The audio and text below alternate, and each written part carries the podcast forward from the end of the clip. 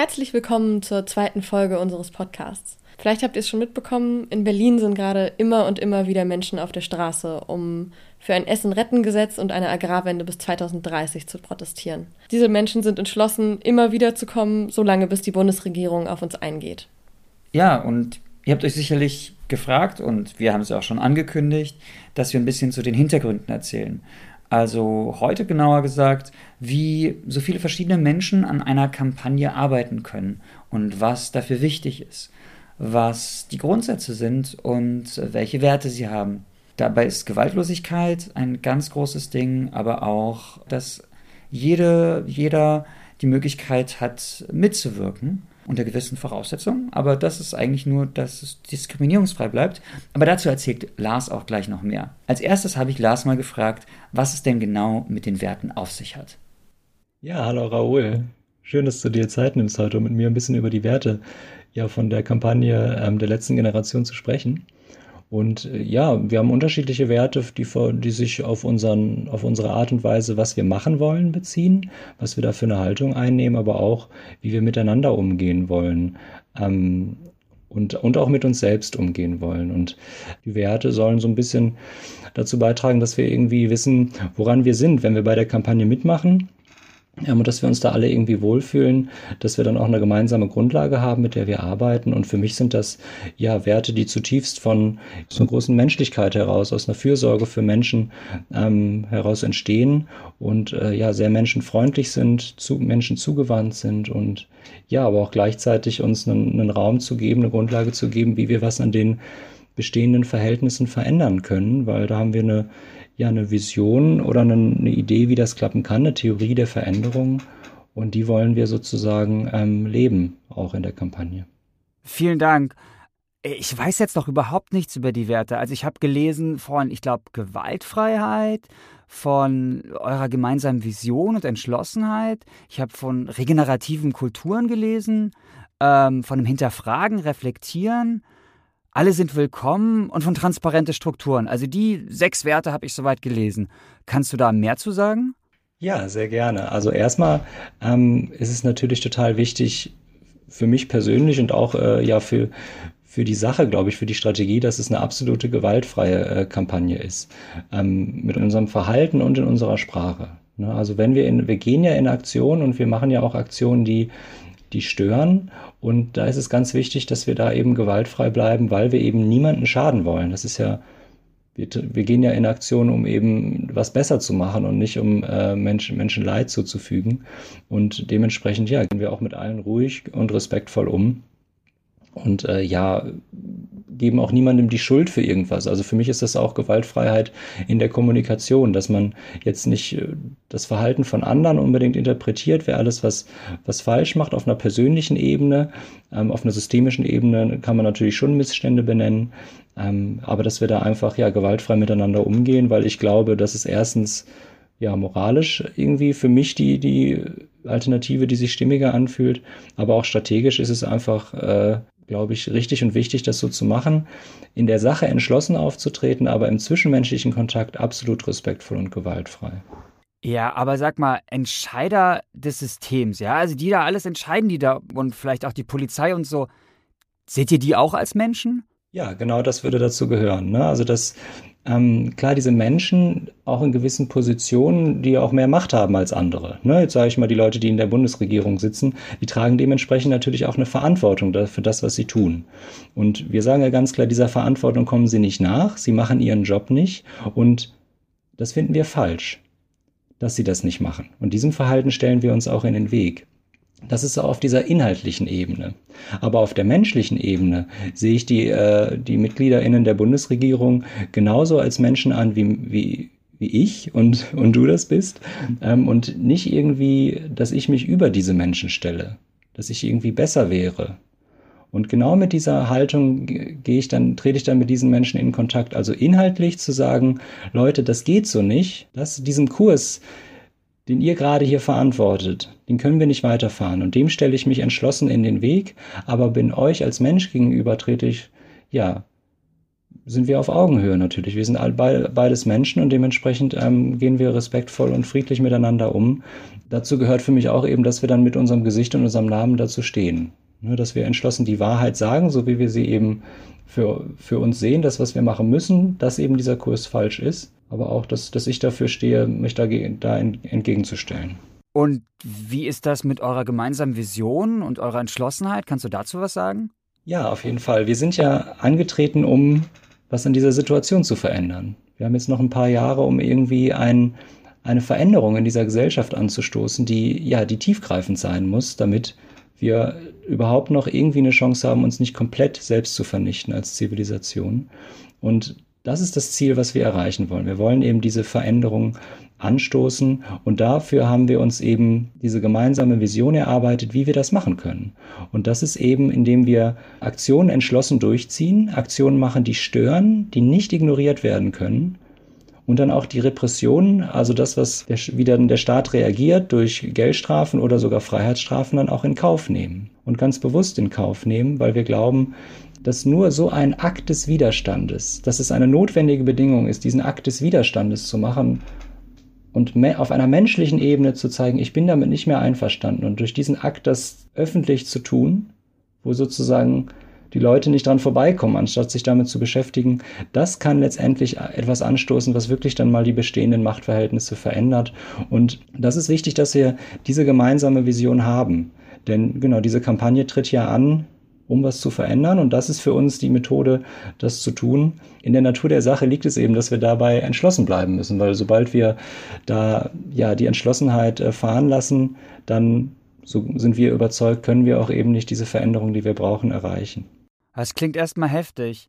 Überhaupt so, ja. Ich habe ja auch schon so ein, zwei Aktionen mitgemacht und boah, habe festgestellt, danach bin ich immer voll fertig. Wie ist es denn bei euch? Also, ich meine, ist es nicht voll gefährlich für die AktivistInnen, dass die, keine Ahnung, Burnout bekommen oder so? Wie geht ihr damit um?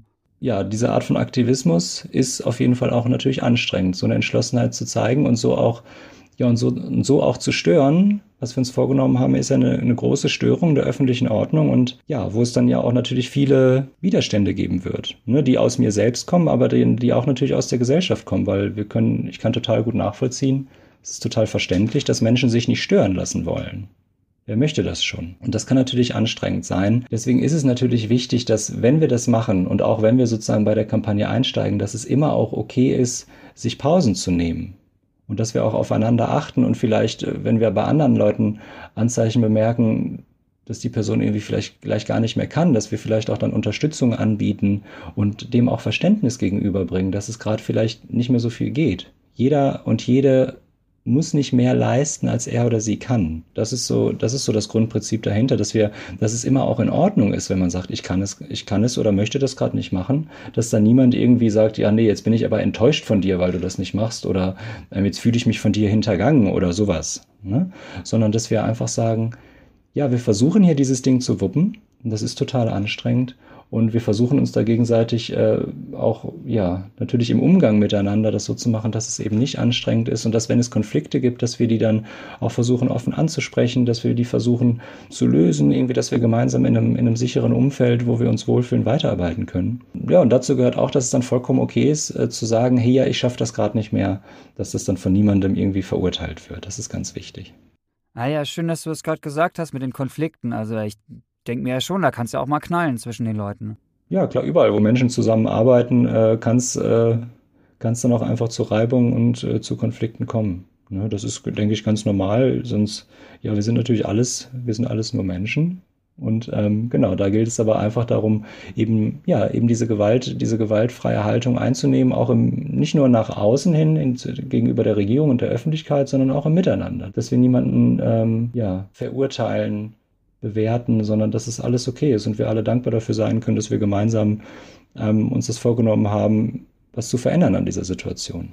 Und sag mal, hm, warum seid ihr euch da so sicher? Also ich meine, irgendwie, die PolitikerInnen, die wurden doch gewählt und also ich meine, es läuft doch alles. Irgendwie, es läuft doch. Also warum, warum sollte man das hinterfragen? Und ich meine, hinterfragt ihr euch selbst überhaupt? Mhm es, geht, es ging natürlich eine Analyse voraus, sozusagen, bis man, bis man diese Kampagne angefangen hat. Ne? Die ist natürlich nicht einfach so entstanden, sondern es, ja, wenn man sich die letzten Jahrzehnte anguckt, wenn man sich die letzten 150 Jahre anguckt, was äh, bei uns passiert ist und auch, und auch davor, haben wir ja einfach ein gewisses System, gewisse Machtstrukturen, die sich etabliert haben, ähm, wo natürlich gerade der globale Norden da ganz salopp gesagt wahnsinnig viel Dreck am Stecken hat. So eine wahnsinnige Verantwortung hat, äh, dieses Problem jetzt vielleicht auch zu lösen, weil wir eben das gerade am Anfang ähm, und jetzt auch immer noch verursacht haben und massivst antreiben. Und wir haben eine absolut privilegierte Stellung hier. Ich ganz persönlich auch. Ich bin in einer unfassbar privilegierten Position als äh, weißer Mann in Deutschland, sehe aber als Teil dieses Systems, wo ich natürlich ganz viele Privilegien von habe, dass, dass es nicht in Ordnung läuft, so wie es bei uns ist. Ich finde, es gibt unfassbare Missstände, was, was unsere Machtstrukturen angeht, wie andere Menschen äh, ausgebeutet werden. Und ich sehe das als großes Unrecht an, was hier passiert. Ne, klar könnte man jetzt sagen, ja, wir haben ja einen Rechtsstaat und das läuft doch alles. Wir haben ja auch den, die rechtsstaatlichen Institutionen. Aber eben, wenn ich mir das angucke, wie es läuft und was passiert ist und dann kann ich nicht davon ausgehen, dass sich dieses Unrecht, was gerade passiert, einfach über die Institution in Luft auflöst. Das wäre für mich äh, hochgradig fahrlässig, davon einfach auszugehen. Und das ist meine Kritik sozusagen an, an, an, der, an den aktuellen Strukturen. Genau, da kann ich dann sozusagen gucken, ähm, was mache ich sozusagen mit den Privilegien, die ich jetzt ja irgendwie habe hier in dieser Situation. Und dann ist es für mich nach so einem Reflexionsprozess einfach, fühlt es sich total stimmig an, dann zu sagen, ja, als Teil von diesem System stelle ich mich jetzt diesem System in den Weg. So, weil ich einfach nicht weiter das einfach so hinnehmen möchte, sondern weil ich meine, meine Werte eben ja dann auch da Raum verschaffen möchte, Öffentlichkeit geben möchte, um, um was zu verändern. Das verstehe ich. Ich frage mich bloß einfach, ich meine, es gibt ja auch andere Leute, die tagtäglich eher mit Rassismus, Sexismus, Antisemitismus zu tun haben. So, wie ist das da? Ich meine, es gibt ja auch noch ganz andere Probleme. Ja, es gibt, da hast du vollkommen recht, es gibt so unfassbar viele Missstände in dieser Gesellschaft, in unserem, in unserem System, die man alle angehen kann und auch angehen sollte. Mhm. Wir reflektieren halt diese Situation insofern, dass wir glauben, dass wenn wir jetzt nicht grundlegend diese Veränderungen anstoßen, die wir brauchen, was unsere klimatischen Veränderungen angeht, in der Klimakrise, in der, in der Biodiversitätskrise, dass dann dieser Stress, auf unser System immer größer wird und so groß wird, dass es dann immer weniger Freiräume gibt, überhaupt irgendwas zu verändern, weil das menschliche Leid dann einfach ins Unermessliche steigen wird. Und diese ganzen Sachen, die hängen ja auch damit zusammen mit der Klimakrise allein durch den Kolonialismus, wie, sie, wie sie es äh, bedingt ist, der Rassismus, der damit zu tun hat. Und das sind alles Sachen, ja, die gehören für, für mich persönlich auch dazu. Wenn ich mich für die, gegen die Klimakatastrophe, gegen den Untergang der Zivilisation einsetze, dann ist das für mich auch automatisch verknüpft, damit eben mich gegen diese Themen einzusetzen. Und das ist sozusagen für mich mein Mittel, was ich für mich gefunden habe, was ich gut machen kann, wo ich das Gefühl habe, damit kann ich meinen Beitrag leisten. Genau, das ist aber dann vollkommen klar, dass es andere um vielleicht andere Methoden wählen oder vielleicht andere Sachen machen möchten, weil sie auch einfach von einem anderen Hintergrund kommen. So, das ist vollkommen nachvollziehbar und vollkommen verständlich. Und für mich ist es umso mehr irgendwie ein Ansporn, wenn ich das reflektiere, dass andere da nicht so die Chance haben, ja, jetzt zum Beispiel aus dem globalen Süden, da vielleicht so Widerstand zu leisten, wie wir das hier machen, weil es dann einfach direkt lebensgefährlich für einen selbst oder für die eigene Familie sein kann. Das ist dann für mich umso mehr eine Motivation, dann noch hier jetzt wirklich entschlossen Widerstand zu leisten, auch in Verbundenheit mit, ja, mit allen Menschen, die vielleicht auch nicht so viele Möglichkeiten haben, was das angeht. Äh, ich habe auch gelesen von euch genau, dass bei euch alle willkommen sind. Wie sieht denn das genau aus? Ja, das ist natürlich auch ein ganz wichtiges äh, Prinzip. Ähm, genau, aber auch was, wo man natürlich immer wunderbar drüber sprechen kann. Also erstmal ist ja ganz klar, weil wir eben auch diese Zusammenhänge mit, mit anderen Problemen in der Gesellschaft reflektieren, dulden wir halt auch keine Form der Diskriminierung, die wir nach außen tragen, aber auch nach innen. So. Gleichzeitig sind aber alle bei uns willkommen, alle Menschen, die sich irgendwie einsetzen wollen, friedlich, gewaltfrei und respektvoll, ja, für, für eine bessere Welt, ganz breit gesagt. Und da sind wir natürlich alle ja auch wahnsinnig unterschiedlich. Wir haben alle unterschiedliche Hintergründe, wie wir sozialisiert wurden. Und das bestimmt natürlich auch den individuellen Beitrag, den wir leisten können und wollen. Und dass wir auch alles wertschätzen, egal was die Leute machen. Bei uns ist natürlich auch alle willkommen, die sagen, ja, ich möchte jetzt aber nicht ähm, so krass in Aktion gehen, aber trotzdem irgendwie unterstützen. So ist man natürlich trotzdem sehr herzlich willkommen. Insbesondere, ja, genau, steht ja auch in unseren Werten so Arbeite, Arbeiten der Fürsorge und der Unterstützung, weil es einfach ja oftmals ja zu wenig Raum und zu wenig Wertschätzung so ein Verhalten bekommt oder so einen Beitrag bekommt. Und jetzt wird natürlich immer so ein bisschen die Frage aufgeworfen, bei alle sind willkommen, ja, dann können ja auch irgendwie Nazis mitmachen oder so.